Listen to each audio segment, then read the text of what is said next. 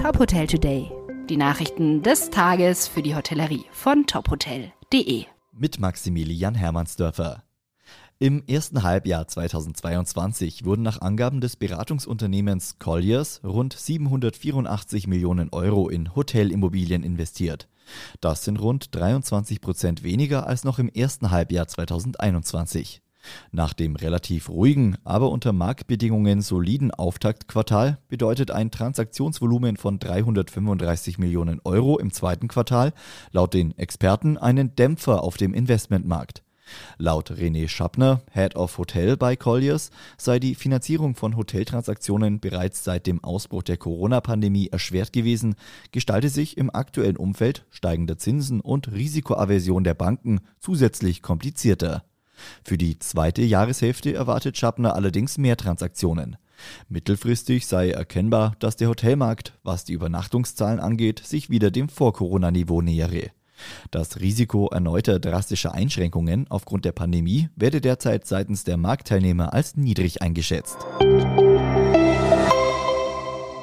Deutschland braucht Unternehmertum, um die aktuelle Krise zu meistern und sich für künftige Herausforderungen zu wappnen. Das betonen die Spitzenverbände der Arbeitsgemeinschaft Mittelstand in ihrem Mittelstandsbericht. Im Bericht fordern die Verbände unter anderem, die immer noch umfangreichen Bürokratielasten abzubauen und lange Verfahrensdauern zu verkürzen. Der Mittelstand benötige gute Bedingungen, um seine Fachkräftebasis zu sichern und um die erheblichen Zukunftsinvestitionen zu stemmen. Trotz der aktuell schwierigen Lage bekennt sich der Mittelstand zum Klimaschutz und der Energiewende. Ohne die Mittelständler aller Größenklassen, Branchen und Regionen könne der Wandel zu einer klimaneutralen und digitalen Wirtschaft nicht gelingen.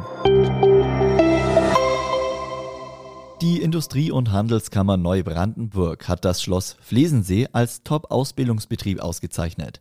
Die IHK bescheinigt dem Hotel nicht nur eine sehr gute Ausbildungsqualität, sondern lobt auch das Zusatzangebot für den Hotelnachwuchs. Das Schloss Flesensee bildet in sechs verschiedenen Ausbildungsberufen derzeit 36 Nachwuchskräfte aus. Hoteldirektorin Katrin Röder sagt zur Auszeichnung, die Auszubildenden sind unsere Zukunft. Umso stolzer sind wir, dass wir unserem Nachwuchs optimale Bedingungen und eine bedarfsgerechte Förderung für den Start in den Berufsalltag ermöglichen können. Weitere Nachrichten aus der Hotelbranche finden Sie immer auf tophotel.de.